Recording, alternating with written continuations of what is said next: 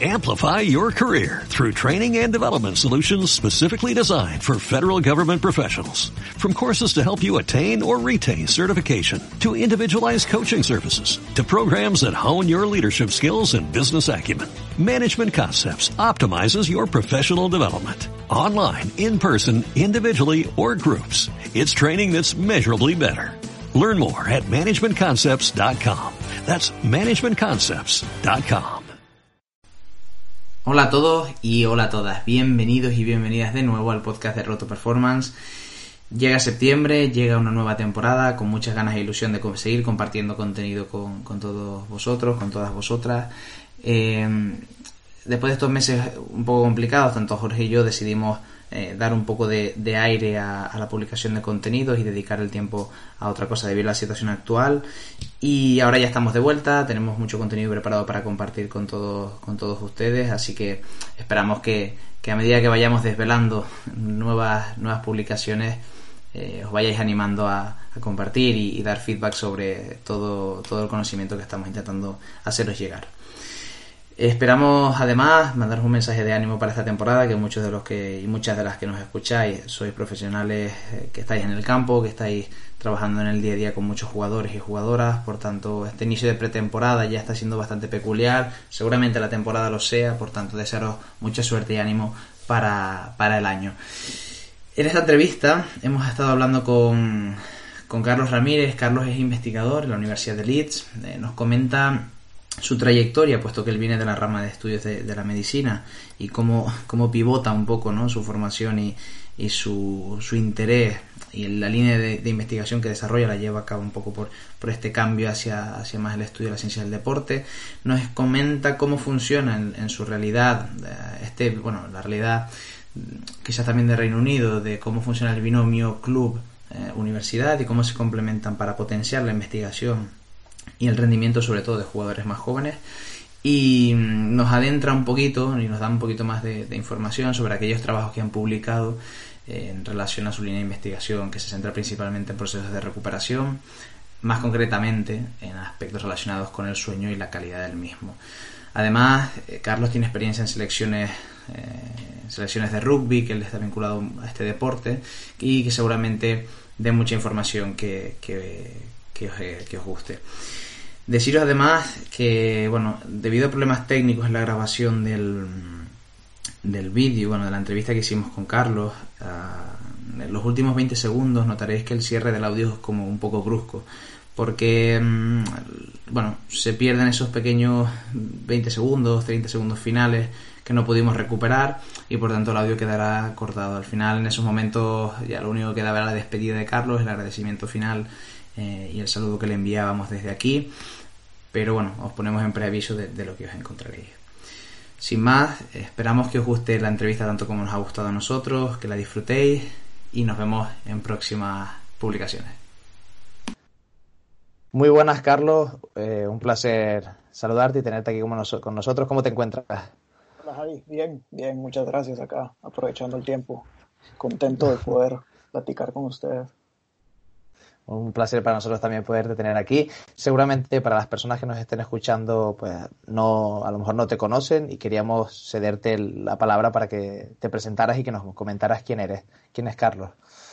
Claro, sí. Um, Carlos, yo soy, originalmente soy médico, soy guatemalteco. Uh -huh.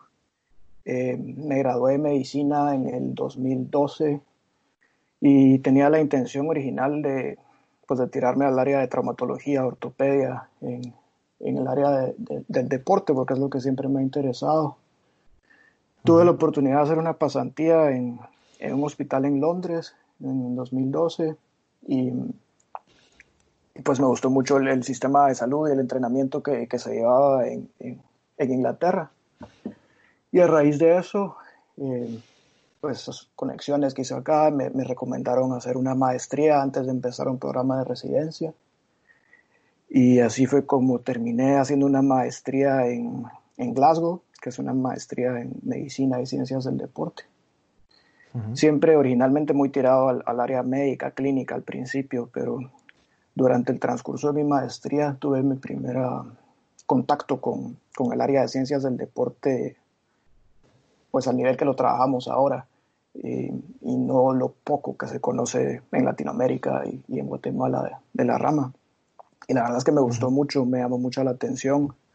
Eh, tuve la oportunidad de colaborar con un equipo profesional de rugby también en Glasgow, que estuve un año con ellos y, y estuve haciendo básicamente análisis de GPS, monitoreo de cargas, eh, todo muy más tirado al área de ciencia que de medicina y, y, y al final pues me terminé enamorando de ese lado, digamos. Eh, dejé el área clínica para un lado.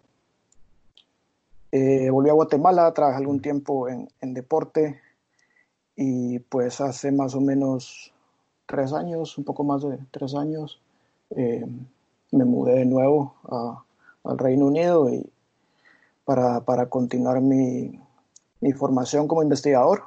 Estoy terminando el doctorado en Leeds Beckett y al mismo tiempo pues trabajando con, con, un, equipo, un equipo profesional de rugby a nivel de cantera, donde estoy como, como coordinador de rendimiento. Entonces ahí coordino el área de preparación física con el área de nutrición, psicología, todo el soporte multidisciplinario que se le da a los jugadores.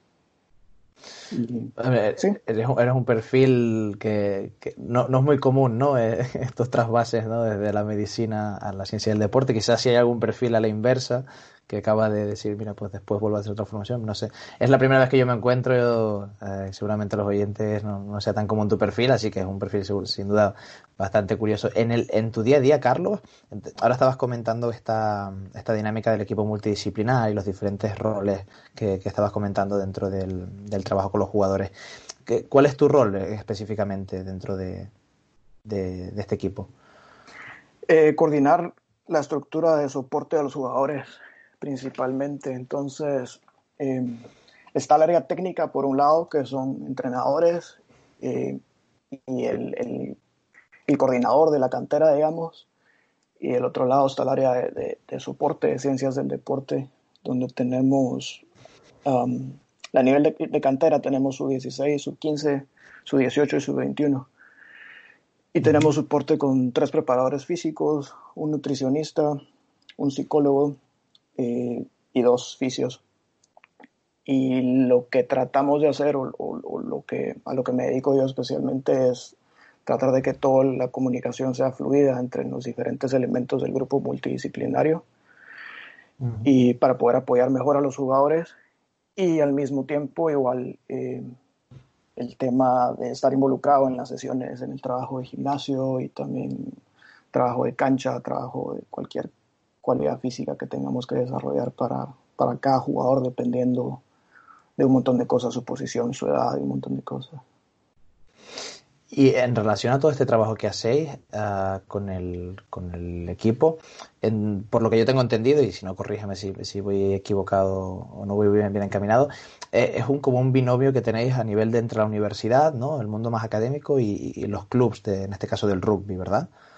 Sí, Sí, así es como funciona el modelo que, tenemos de investigadores en, en deporte en Leeds, en la, Universidad de Leeds Beckett. Entonces, somos más o menos 15 eh, candidatos a doctorados y estamos todos como incrustados, digamos, en, en diferentes equipos profesionales.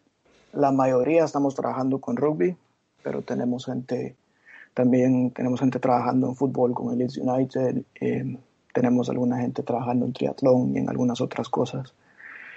Pero entonces la manera en que el modelo funciona es que el club que nos, que nos, em, da empleo, digamos, em, paga, la, paga un salario a la universidad y luego la universidad con eso nos mantiene los estudios y nos da también eh, un estipendio, digamos, un, salario a raíz de eso.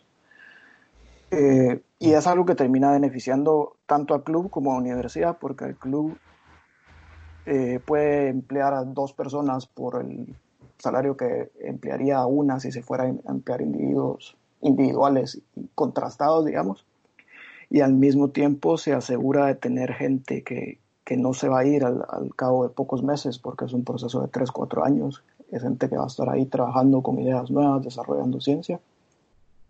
Y por el otro lado, la universidad y, y, los investigadores nos beneficiamos de tener acceso completo como parte del staff de un equipo profesional y, y pues poder realizar nuestros estudios y, nuestras investigaciones utilizando el, el grupo de jugadores con el que estamos expuestos. Suena, suena bastante interesante cómo, se, tiene organizado. Es una cosa que aquí en España no, no es común ver. Ah, seguramente sí que hayan conexiones a nivel, a un nivel digamos, más puntual o algo más, casos más aislados, pero no es, es una estructura que aquí se, se lleve mucho, la verdad. ¿Cómo se hace entonces para que todo esto funcione? Si al final tú por, estás en este proceso de doctorado, nos estabas comentando al principio, eh, o sea, eres un trabajador más dentro del, del club y a la vez das, tienes unas responsabilidades con la universidad a nivel de investigador o también a nivel docente y eres profesor de la universidad. Sí, a nivel de investigador y a nivel, a nivel docente. Eh, las horas de docencia son un poco más limitadas. La mayor parte de mi tiempo se divide entre club y entre mi investigación, pero también eh, estoy expuesto más o menos a cuatro o cinco horas de docencia por semana. Eh, pero la mayor parte es eh, investigación y trabajo práctico. Vale, vale. Ahora vamos a centrarnos, si te parece, Carlos, en esta línea de investigación que, tú estás desarrollando en particular, para que la gente que nos escuche se sitúe, porque aquí en España el rugby no es un deporte muy extendido, no es muy, muy, practicado. Hay una predominancia evidente del fútbol y en segundo lugar el baloncesto. Y el rugby no, está en los primeros, en los primeros puestos de deporte más practicado. ¿Cómo podrías explicar qué son las demandas de un deporte como el rugby y qué variantes podríamos encontrar dentro del rugby? Sí, es esencialmente es un deporte similar al fútbol. Eh, de, hecho, de hecho, se deriva del fútbol.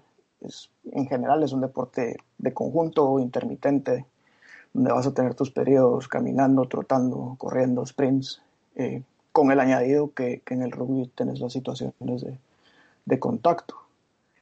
Eh, pero la idea general es anotar puntos invadiendo el campo contrario, entonces hasta cierto punto similar a, cualquier otro deporte de conjunto.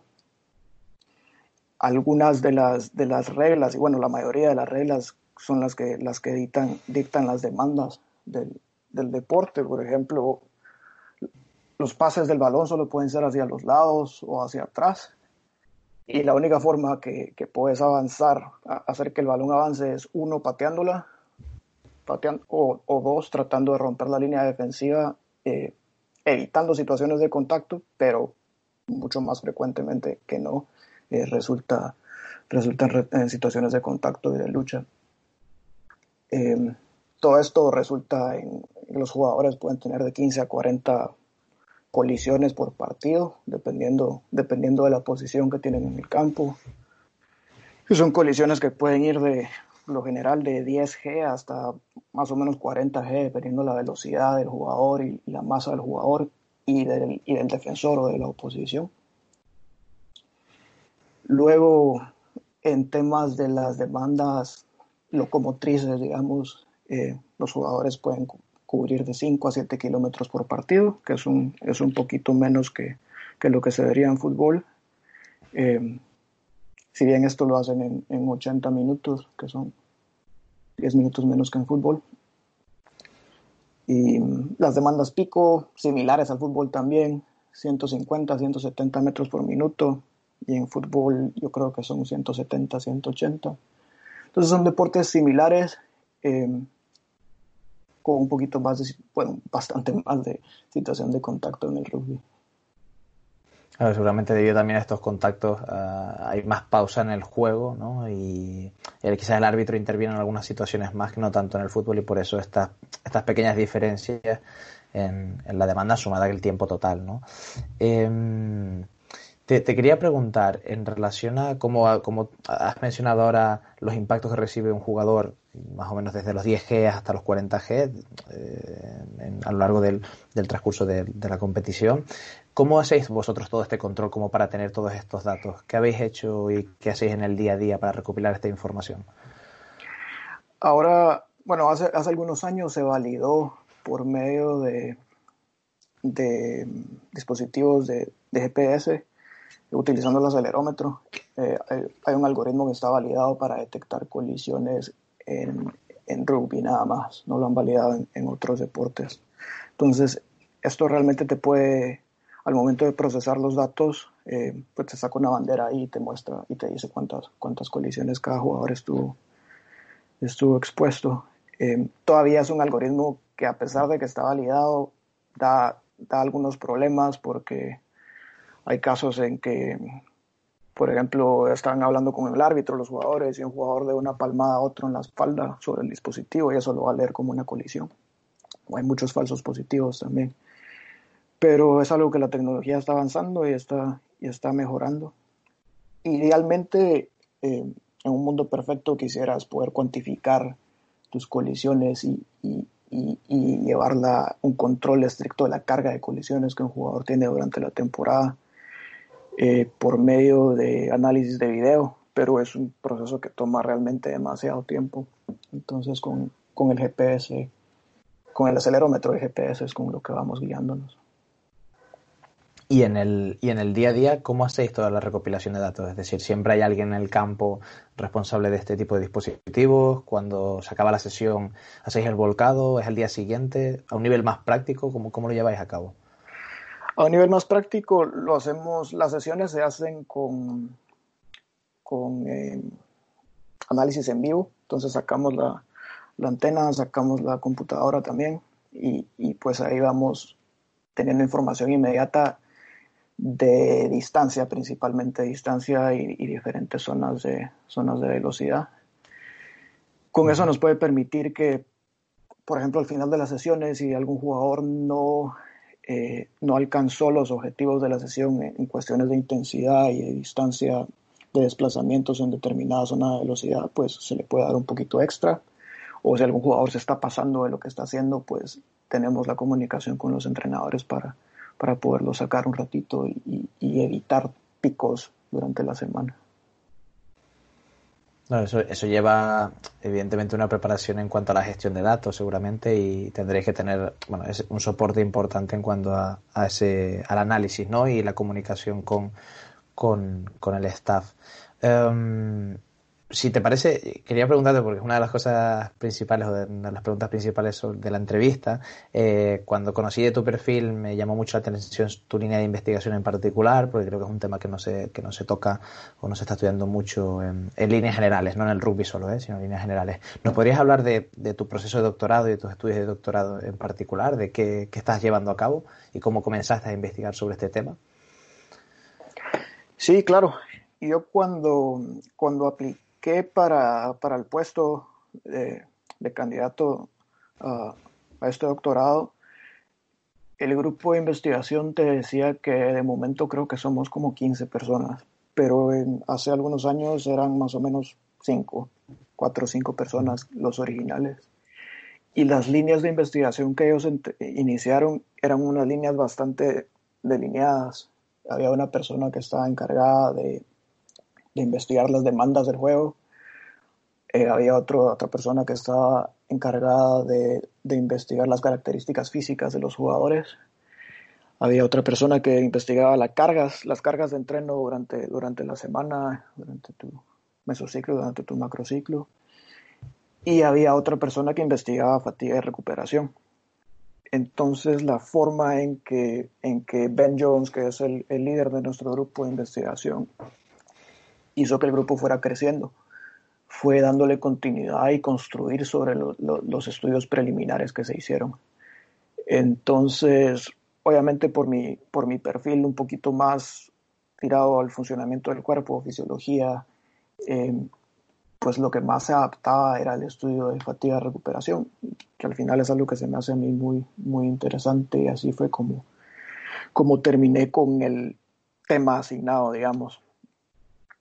Luego, en cuanto a las preguntas de investigación específicas, esas no, no, no las formulé hasta ya más o menos seis meses adentro de mi doctorado, eh, después de estar un poquito ya con más de conocimiento de cuál era el estado de la investigación en esa rama. Y, y a partir de ahí, eh, pues mi doctorado, se, se, mi línea de investigación se separó más o menos en dos vías. La primera que es, es 100% práctica y científica y, y, es donde, donde investigo el ciclo de fatiga-recuperación durante torneos cortos y cómo se puede relacionar esto con el rendimiento. Entonces, todo esto salió a raíz de conversaciones con, con personas, preparadores físicos, entrenadores en las federaciones de las seis naciones. Eh, y era una necesidad común porque se, tenía, se tiene el, torneo sub-18 que a diferencia del seis naciones mayor donde se juega un partido eh, cada semana o cada dos semanas, en el sub-18 se juegan tres partidos en nueve días. Entonces estaba la pregunta de si se les estaba dando suficiente tiempo de recuperación a, a los jugadores o cuál era el comportamiento de la, de la fatiga post partido. Entonces a partir de ahí fue que nació la pregunta, nació realmente alineando más o menos la experiencia o el conocimiento que yo podía aportarles y ellos pues dando la pregunta que ellos pensaban que era realmente iba a tener un impacto en la, en la práctica. Eh, y pues la otra línea de mi doctorado, como, como te decía, que tiene, tiene realmente dos, dos líneas. La otra línea es un poquito más a nivel macro y a nivel organizacional y, que busca mejorar la forma en la, que, en la que hacemos ciencia basada en la práctica y ciencia basada en la, en la cancha, digamos, que nació también a raíz de, de las conversaciones con, con, la gente de las seis naciones, eh, porque, digamos, la ciencia basada en la práctica puede tener un impacto muy, muy, muy importante eh, porque las preguntas vienen de la, de, de la, cancha, vienen de los entrenadores y realmente el laboratorio se vuelve el gimnasio o el día a día del jugador, a diferencia de los estudios del, del laboratorio, los cuales pues realmente hay veces que no tienen aplicación real en, en, con los atletas porque, porque no son relevantes. Pero el problema de la, de la investigación en la práctica es que tiene muchas limitantes. Eh, los datos son secretos, por ejemplo. Eh, nadie, pues poca gente está dispuesta a compartir datos. Eh, los preparadores físicos o los científicos que están, que están trabajando con los clubes tienen poco tiempo para hacer realmente ciencia rigurosa o no tienen acceso a equipo especializado o a software especializado para recolectar datos que necesitan para, para responder ciertas preguntas. Entonces, a nivel organizacional lo que buscamos fue que la gente se pusiera de acuerdo, estos cinco países rivales, en teoría, Inglaterra, Francia, Gales, Italia y, Escocia. Eh, logramos estandarizar una batería de prueba para todos, todos hicieron las mismas pruebas. Durante el torneo todos compartieron los datos a través mío. Y luego eh, pues pudimos aumentar el tamaño de la muestra, pasamos de una muestra de de 25 jugadores a tener pues, 133, que obviamente aumenta tu poder estadístico. El control de la recolección de datos, pues también usamos, eh, usamos las mismas herramientas para todos. Y de esa forma, pues empezás a, a atacar ciertas de las limitantes que puede tener la, la, ciencia, la ciencia basada en la práctica. Y fuimos a ver la literatura, a ver si había a ver si había algo publicado anteriormente en cuanto a cooperación entre, entre rivales y, realmente en deporte hay muy, muy, muy poco. Pero paramos, terminamos eh, leyendo pues investigaciones y ciencias, ciencias económicas y ciencias de, de business y marketing. Y ahí se ha descrito mucho con la cooperación entre competidores, por ejemplo, marcas como como Apple y Samsung trabajando juntos a pesar de ser rivales para desarrollar cierta tecnología. Entonces lo que estamos haciendo es tratando de, pues, de promover un modelo de competición, se llama, que es eh, cooperar y competir al mismo tiempo en pro de mejorar la calidad de la ciencia que estamos haciendo y que sea más relevante eh, para jugadores, para entrenadores y para los que están en la cancha, que es realmente para quienes deberíamos estar haciendo la ciencia. Me parece tremendamente interesante esta reflexión que haces y ahora me ha hecho mucha gracia que menciones el término de competir, uh, puesto que en mi club, yo que vengo del mundo del baloncesto, yo tengo una entrenadora en el club que siempre, desde que la conozco, habla de este término, ¿no? Al final necesitas del rival para poder mejorar tú mismo y a la vez compartir con él, ¿no? En el caso del deporte compartes el espacio eh, donde se juega y en el ámbito de la investigación pues compartes datos o reflexiones, preguntas e hipótesis que puedas tener. O sea, me parece muy, muy, muy interesante la reflexión que haces y seguramente este modelo o este binomio de universidad clubs, universidad entornos deportivos en, en general, pueda ser un, un, buen camino, ¿no? Y evidentemente después una mentalidad abierta para compartir, como, como estabas comentando tú, ¿no? Que al final no, no quedarte las cosas solo para ti, sino para, para poder mejorar en líneas generales. Eh, Quería hacerte una pregunta, Carlos, en relación a tu investigación, que estabas comentando que eh, trabajas en relación a la fatiga y la recuperación de los deportistas. Eh, actualmente la investigación, ya yéndonos a un punto más técnico, ¿en qué punto está en relación a, la recuperación y al descanso? ¿Qué sabemos a día de hoy?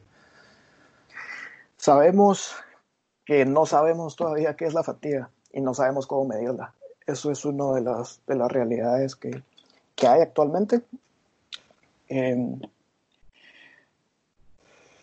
se han, se han, utilizado diferentes formas de, de, medir la respuesta a la fatiga, digamos, por ejemplo, eh, mediciones en sangre como creatina quinasa o mediciones hormonales, eh, cortisol, testosterona, test de rendimiento, eh, por ejemplo, sprints o, saltos contra movimientos, o sea, se han hecho muchísimas cosas.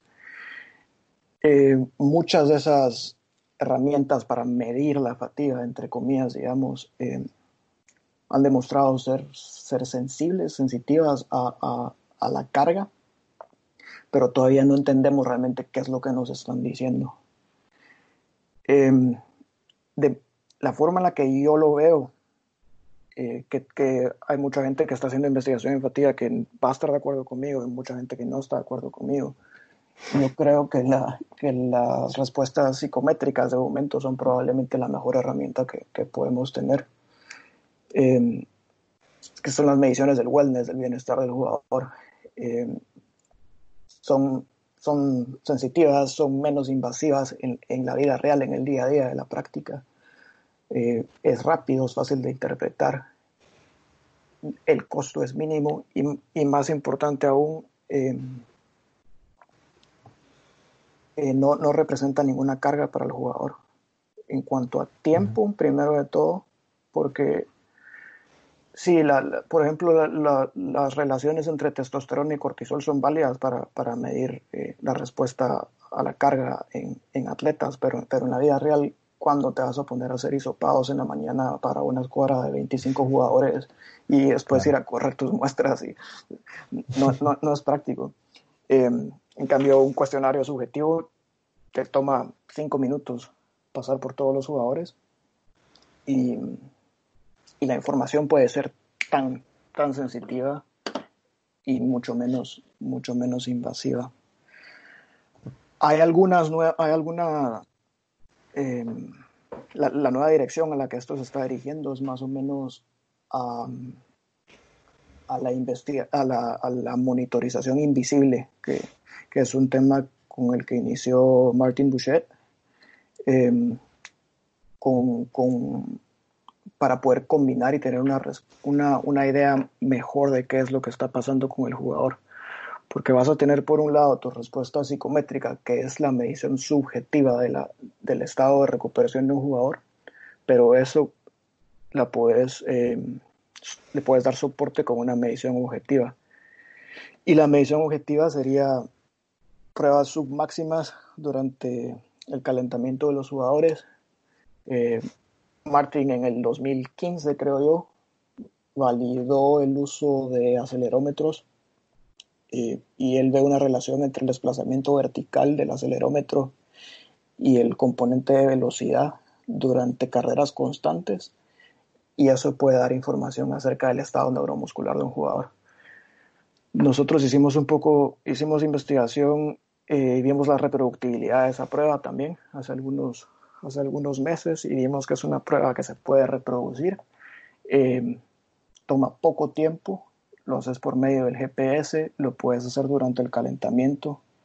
Lo único que se necesita es que los jugadores hagan 4 a 6 carreras de 60 metros, em, que ni siquiera son sprints, son una velocidad realmente baja, se pueden hacer incluso en, durante días de descarga como parte de tu calentamiento. Eh, y se ve, aparenta ser algo prometedor. Entonces yo creo que eso, eso es a donde vamos ahorita. Eh, tener tu monitorización subjetiva por medio de la respuesta psicométrica y, e idealmente tener algo objetivo también, pero que debería ser, entre comillas, algo invisible. Comentabas ahora todo esto de todo este apartado de los test subjetivos, ¿no? El wellness y, otros y otros posibles cuestionarios. Eso es un, un tema que podríamos debatir horas enteras eh, con, muchos profesionales seguramente. A nivel de, de, vuestro trabajo en el día a día, ¿utilizáis alguno más aparte del wellness? Porque el wellness es como el más extendido. Pero ahora que estamos en este momento eh, de, de, confinamiento aquí en España, ¿no? Y eh, y muchos preparadores físicos, eh, entrenadores y demás, hemos recibido algunas preguntas de, oye, ¿qué, más test pueden haber para valorar pues cómo están los jugadores a nivel psicofisiológico, digamos, ¿no? A este punto. Entonces, ¿utilizáis algo más vosotros? Eh, nosotros usamos, por lo principal, usamos el clásico wellness de, de McLean, que son los que son, tiene cinco componentes que le pregunta al jugador cómo se siente en términos de dolor muscular, fatiga, eh, humor, em, y que también durmió.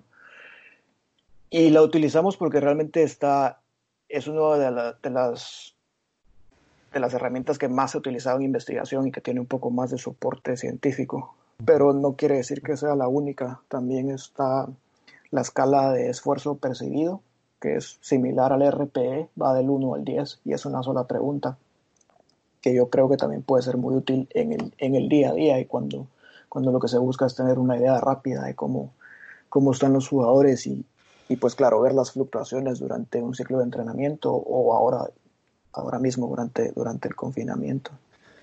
Pero he tenido conversaciones con, con profesionales igual trabajando en, recuerdo a alguien que trabaja en fútbol al más alto nivel y pues hablando con él, él me comentaba que al principio usaba a McLean, que es el wellness de las, cinco preguntas, y que ahora la forma de la monitorización subjetiva lo que hacen es que le preguntan a los jugadores, buenos días, ¿cómo te sentís? Y ya, y eso es todo, porque eh, según ellos, eso es todo, eh, ellos creen que eso es todo lo que se necesita. Y yo no sé si yo lo llevaría tanto a ese extremo, porque es un poquito difícil ser tan subjetivo si querés tener una idea, especialmente cuando lo empiezas a ver a nivel de, de, mesociclo. Em, pero, pero realmente cualquier herramienta subjetiva puede ser, puede ser utilizada, no tiene que ser específicamente una pregunta. Claro, quizás simplificarlo tanto ¿no? y dejarlo a veces tan abierto puede ser después. Tienes, el, el handicap que quizás le veo es que necesitas conocer mucho al deportista ¿no? para a veces tener esa información eh, para que te sirva ¿no? esa información y que la puedas ya realmente tomar una decisión posterior eh, con ella, que si tienes un gran bagaje sí, te, sí puede valerte. Pero claro, eh, bueno, te lo, te lo, preguntaba y te lo comentaba porque existen muchas otras propuestas, pero es verdad, como tú comentas, que el wellness de, McLean está es seguramente el más extendido de la literatura y es el más simple, digamos, porque después hay otros que valoran pues el estrés, ¿no? O el estado de ánimo. y, son una batería de preguntas muy extensa y hay veces que se puede hacer un poco uh, engorroso, ¿no? El, trabajar con deportistas en ese sentido. Mm, Carlos, en relación a todo esto del, de la fatiga y de la recuperación con los deportistas, eh, ¿trabajáis en el control del proceso del descanso puramente del deportista, al margen de, de, la percepción que pueda tener en cuanto a la recuperación? ¿Sobre el descanso trabajáis? No, no hemos hecho, en cuanto a investigación, no hemos, no hemos hecho nada, eh, ningún estudio eh, con ninguna intervención, digamos. No, no hemos, realmente ahorita estamos todavía en una etapa de, muy descriptiva de describir qué es lo que está pasando. Em, aparte que eso ya es un poquito más difícil a pesar de estar 100% involucrado como parte del staff en un club y hay hasta un poquito de cuestiones éticas, eh, hacer intervenciones para, para evaluar eh, la efectividad de ciertas técnicas de recuperación en, en, en atletas que competir es su trabajo. Eh, a mí me encantaría hacer algún estudio para empezar a hacer un poquito más de intervenciones, pero de momento todavía no. En el lado como, como profesional practicando sin, sin pensar en, en, mi lado como investigador, pues hacemos lo que, lo que se hace en la mayor parte de clubes profesionales, me imagino yo. El postpartido descanso, luego tenemos alguna recuperación activa, se les dan recomendaciones generales a los jugadores, eh, les recomendamos técnicas que están basadas en evidencia o, que tienen cierta evidencia algunas. Eh, la educación al jugador creo que es muy importante, pero no estandarizamos nada. Entonces hay jugadores a los que les gusta usar eh, medias compresivas o, o, tights compresivos, pues si los quieren usar, los usan. Hay jugadores que les gusta pues hacer el sauna y si quieren hacerlo, pues que lo usen. Lo único que sí tratamos es informar a los jugadores de las estrategias que definitivamente no funcionan y que pueden ser contraproductivas.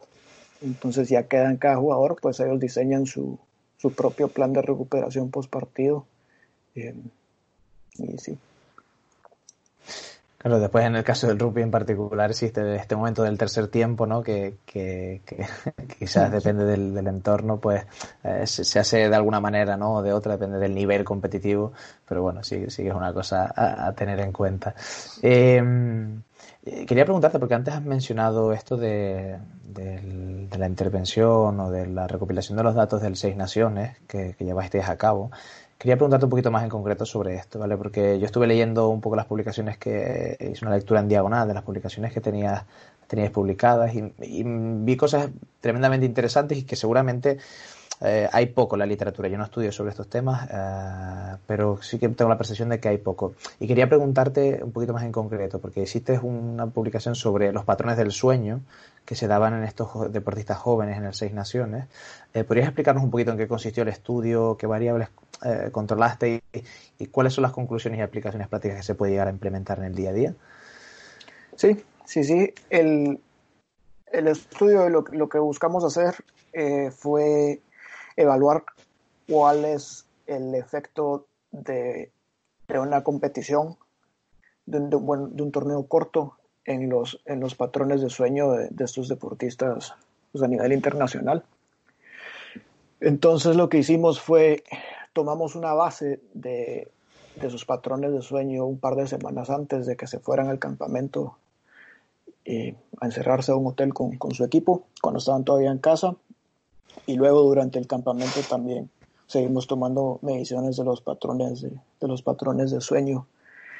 Eh, lo medimos utilizando cuestionarios de sueño que están validados para um, trabajar con pacientes con insomnio. Eh, la medición del el sueño es, es, es, una rama de investigación que a mí me parece interesantísima porque definitivamente yo creo que es la, la técnica de recuperación más importante pero realmente tener una medida gold standard de cómo está durmiendo alguien es, es un poquito complicado. Pero estos, estos cuestionarios parecen, pues parecen ser buenos y son prometedores. Entonces, eh, queríamos ver qué pasaba cuando los atletas estaban en competencia versus cuando estaban en sus casas. Hay ciertos estudios que están publicados en deportes en equipo eh, a nivel senior, digamos, a nivel más alto, y la mayoría concuerdan en que la competición tiene un efecto negativo en los patrones de sueño. Y, y es algo que, que, realmente se puede ver o se puede tratar de entender por qué. Eh, pues la descarga de enérgica después de un partido, eh, muchas veces también juegan por la noche con, con, luces de los estadios y pues puede costar un poco irse a dormir. En deportes como, como el rugby, pues situaciones de contacto, luego eh, puede costar dormir por, por el dolor. Entonces esperábamos ver un comportamiento similar, pero la sorpresa fue que en atletas internacionales sub-18 de rugby, eh, al parecer duermen más cuando están en competencia.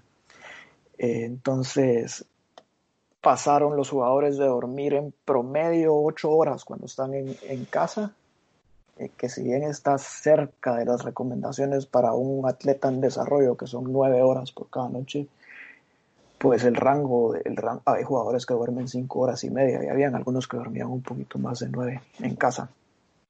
Pero al estar en, en el campamento, en la competencia, pues dormían casi las, las nueve horas en promedio, con algunos que llegaron a dormir, dormir hasta diez horas. Entonces, no controlamos, la, realmente no podemos controlar el por qué, pero analizando, analizando los resultados y, discutiéndolos, eh, pensamos que es porque los atletas al sacarlos de su día a día, donde tienen compromisos de educación, porque tienen que ir al colegio, porque tienen que ir a entrenos en la mañana, eh, eso los obliga a levantarse más temprano. Y eso sí lo pudimos ver en los datos, que el tiempo la hora a la que se levantan en la mañana es mucho más temprano cuando están en casa que cuando están en campamento. Entonces lo que está pasando cuando tomas a tus atletas adolescentes y los llevas a, un, a un, medio controlado, profesional, digamos, donde no hay, no hay colegio y no hay entrenos tan temprano, se les permite dormir más y lo que hacen la gran mayoría es que toman la oportunidad de dormir más. Entonces, ciertos de los argumentos o, que se pueden, o recomendaciones que se pueden tomar a raíz de esto, eh, muchos son a nivel institucional y es algo que probablemente no está en nuestras manos, pero tratar de limitar los, eh, las clases muy temprano por la mañana en el colegio, que obviamente está fuera de nuestro control, o eh, los entrenos por la mañana, tratarlo, tratar de limitarlos también cuando son muy temprano. Alguna cosa de la que vimos también es que la hora a la que los jugadores se van a dormir por la noche no cambió eh, cuando estaban en casa o cuando estaban en, en el campamento, es esencialmente la misma. Y eso es importante porque alguno de los contraargumentos que ciertas personas pueden tener es bueno, solo si tienen que ir al colegio muy temprano, solo que se vayan a la cama más temprano. Pero no, no es decisión solamente de, del atleta adolescente, es que simplemente hay, hay un, eh, un desplazamiento del ciclo circadiano durante la adolescencia que realmente no les permite dormirse más temprano y hay presiones sociales, hay presiones de otro tipo, otro tipo de cosas que realmente eh, no es así de fácil. Solo lograr que un adolescente se vaya a dormir a las 8 de la noche es, es, virtualmente imposible. Entonces lo que tratamos de proponer es dejarlos dormir más por la mañana, pero por ahora creo que no vamos a tener mucho éxito con los colegios. Pero la recomendación está ahí. Claro, claro. Evidentemente hay factores externos ¿no? a, lo que es el deportista y la dinámica de, entrenamientos, de competición de, los clubes y, que, no se pueden cambiar. A mí me, sorprende y me parece tremendamente interesante porque yo me dedico también a, a trabajo en entornos de, formación de deportistas, deportistas jóvenes, adolescentes, en mi caso especialmente con chicas. Y, y son cosas que cuando lo hablas con ellas por un tema de tratar de hacer pedagogía y educar en, estos aspectos, es una cosa que sí que te comenta. Dice, yo, no me puedo ir a dormir tan temprano, ¿no? O tengo tantas cosas del cole que hacer que es imposible. Y no es por un tema de, mala organización, es que hay veces que el volumen de trabajo del colegio o, de las tareas en casa también, que eso suma, o compromisos sociales, eh, no da para, el día ya no da para más y, tienen un límite en ese sentido. Así que yo con eso, esto, hilándolo con esto, te quería preguntar, a nivel de, pues claro, una cosa es la cantidad de horas que dormimos, ¿no? Y otra cosa será la calidad de ese sueño que podamos tener. ¿Hay algunas maneras de que podamos buscar, decir, mira, mejorar el sueño de alguna manera, aunque las horas sean las mismas, es positivo o no? Sí, están las recomendaciones de higiene del sueño, que son recomendaciones que se hacen bueno, que vienen, vienen de la investigación médica esencialmente, pero han sido muy bien adoptadas por el, por el Ciencias y Medicina del Deporte, que son evitar exposición a, pantallas o a luz artificial más o menos, por lo menos 30 minutos a una hora antes de la hora que queremos ir a dormir.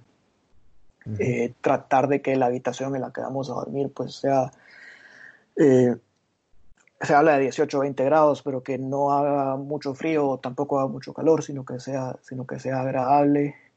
Eh, tener también un comportamiento o un horario específico de hora de ir a dormir y de la hora de despertarse durante todos los días, que es, esto es muy importante especialmente para, para atletas en desarrollo, creo yo, porque es algo que se debe respetar en los fines de semana también. Entonces, fin de semana, si me tengo que levantar a las 8, me levanto a las 8 y si me tengo que ir a dormir a las 10, me voy a dormir a las 10.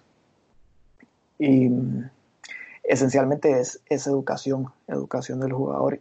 Y con eso se pueden crear unos, unos mejores hábitos de sueño y ser, tal vez puede ser que duerma las mismas 7 horas, que es lo que me permite mi horario y mis responsabilidades, pero va a ser una mejor calidad y va a ser un sueño con mayor recupera más recuperador.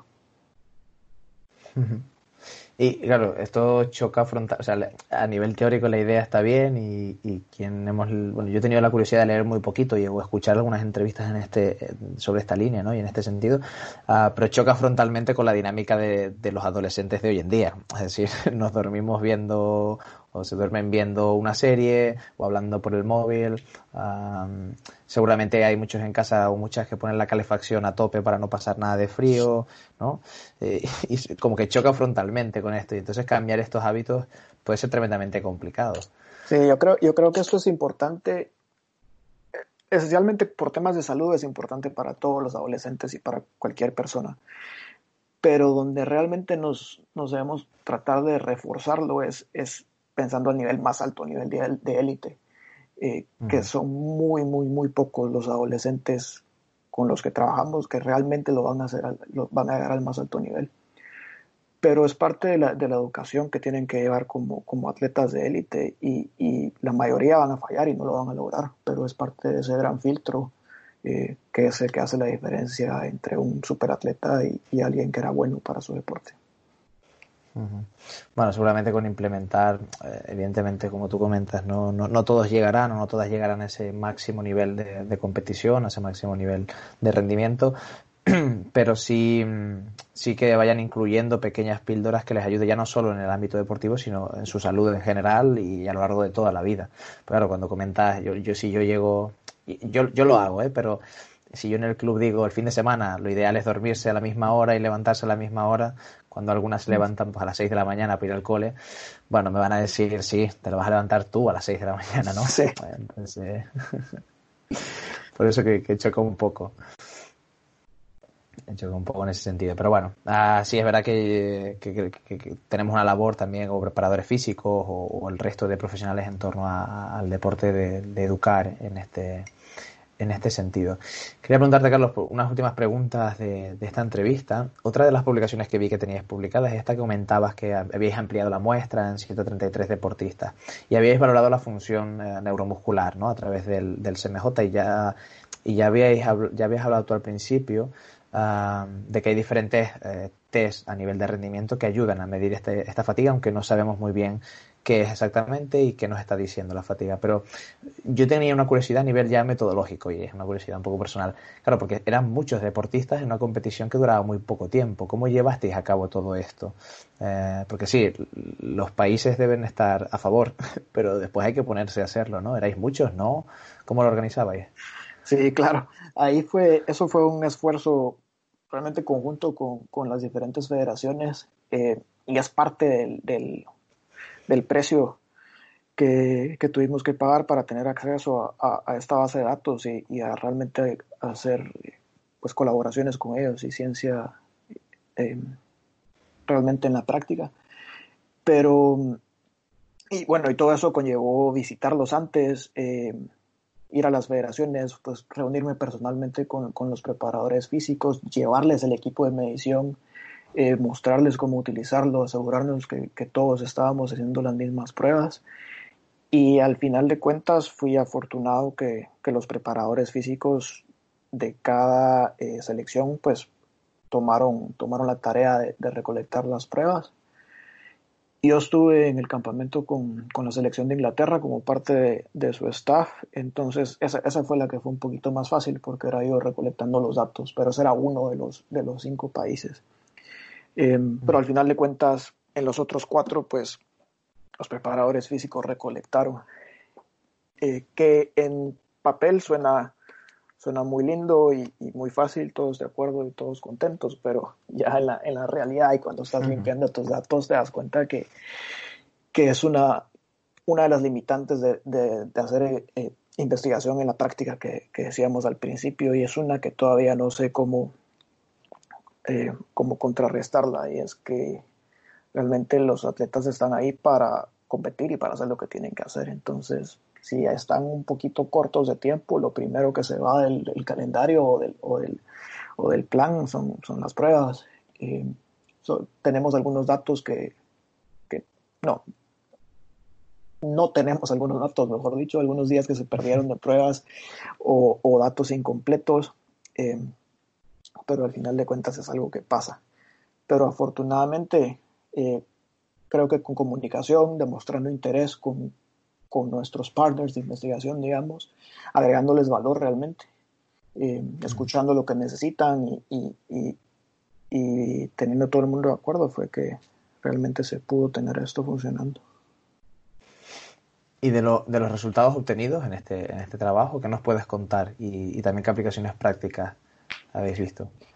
Sí, la, la una de las preguntas de investigación principales era, ¿tienen tiempo suficiente de recuperarse entre, entre partidos? Porque se juega al cuarto día, juegan, o sea, cada 96 horas. Eh, sabíamos por investigaciones anteriores que se toma, que toma más o menos 72 horas para recuperarse completamente de un, de un partido de rugby, pero eso es un juego aislado. No sabíamos qué es lo que pasa si tenés un juego contra otro, contra otro. Eh, encadenados. Encontramos que es suficiente el tiempo, los, jugadores parece que sí, que sí se recuperan en promedio, por supuesto hay ciertos jugadores que no logran recuperarse, pero la tendencia y el promedio del grupo es que la función neuromuscular eh, regresa a su funcionamiento normal, digamos, a las 48 horas más o menos, eso es el salto contra movimiento. Y el wellness parece ser un poquito más eh, sensitivo, digamos, y puede detectar alteraciones en fatiga hasta, el 70, hasta las 72 horas más o menos al tercer día. Pero al cuarto día ya ambas mediciones vuelven a lo normal en promedio otra vez. Ahora el siguiente paso, eh, y es en lo que estoy ahorita terminando de limpiar los resultados, es ver qué es lo que pasa con los jugadores que no se recuperaron, porque, porque preparadores físicos y gente que trabajamos en ciencia, pues a veces creo que cometemos el error de obsesionarnos en pequeños detalles y en monitor, monitorizar todos los días y mantener todo perfecto, pero en la práctica creo que a todos nos ha pasado, hablamos con algún jugador en la mañana del partido, preguntamos cómo se siente y, y te dice que está cansado, que no se siente bien igual sale a la cancha y tiene el mejor partido de su vida. Entonces, realmente qué tanto importa. Entonces lo que estamos haciendo ahora es buscando relaciones entre el estado de recuperación de cada individuo durante este torneo en el día del partido y su rendimiento en la cancha durante ese mismo partido, a ver si podemos encontrar algo. Bueno, suena muy interesante y seguramente es una cosa que yo en mi de doctorado de algún modo también queremos, eh, queremos empezar a investigar, aunque no es la prioridad y ya sería una parte como secundaria, digamos, ¿no? que es este, esta relación que se encuentra no solo entre el control que se puede hacer, la monitorización de la carga, pues ya más sea la carga fisiológica o la carga externa, sino eh, también un poco el estado de ánimo. A pesar de que lo puedas controlar todo, puede ser, como tú comentas, que hagas el mejor partido de tu vida, ¿no? Al final hay más, más variables, más factores pues, de percepción, de toma de decisión en el campo, que hace que, en los deportes de equipo no sea tan sencillo, quizás. Quizás en deportes de carácter un poco más individual, donde no hay una toma de decisión relevante para, para ganar o no, eh, puede ser que sea más fácil, ¿no? De controlar. Porque quizás tenemos este handicap en los deportes de equipo que no, que no nos, nos puede costar un poquito más, seguramente de, llevar a cabo. Definitivamente. Em, El... Quería preguntarte, Carlos, una última pregunta que ya más o menos hemos cubierto el tiempo que, siempre más o menos tenemos pactado. Desde la experiencia que tú tienes, que es una experiencia diferente sobre todo a la, a la mía, ¿no? La, pues, la, formación que tenemos los preparadores físicos de base y el recorrido que hacemos, eh, pero desde tu experiencia y, tu, y, la posición que ocupas tú, uh, ¿Hacia dónde crees que está evolucionando o hacia dónde te gustaría que evolucionase el mundo del alto rendimiento en cuanto al entrenamiento y al control de todas estas variables que hemos hablado durante esta charla? Em, yo soy de la idea que menos, menos es más. Em, las ciencias del deporte es una disciplina relativamente nueva, eh, especialmente tan orientada al, alto rendimiento y al entrenamiento deportivo. Y, por lo mismo es una disciplina que todavía tiene mucho que aprender y está aprendiendo mucho de otras ramas de la ciencia, donde otras ramas de la ciencia lo que buscan es simplificar y optimizar en lugar de complicar las cosas. Y creo que en el mundo del deporte muchas veces pecamos de, de complicar las cosas, hacer las cosas más complicadas de lo que son y obsesionarnos con, detalles que a veces no son relevantes eh, o utilizar palabras o términos para eh, complicadas para, para, describir procesos simples. Eh, a mí me gustaría, y, yo creo, y hay mucha gente que lo está haciendo de esa manera, tratando de hacer el proceso de entrenamiento mucho más fácil para el entrenador y para el atleta, que son realmente para quienes nosotros trabajamos y no tratar de complicárselo, sino facilitarlo.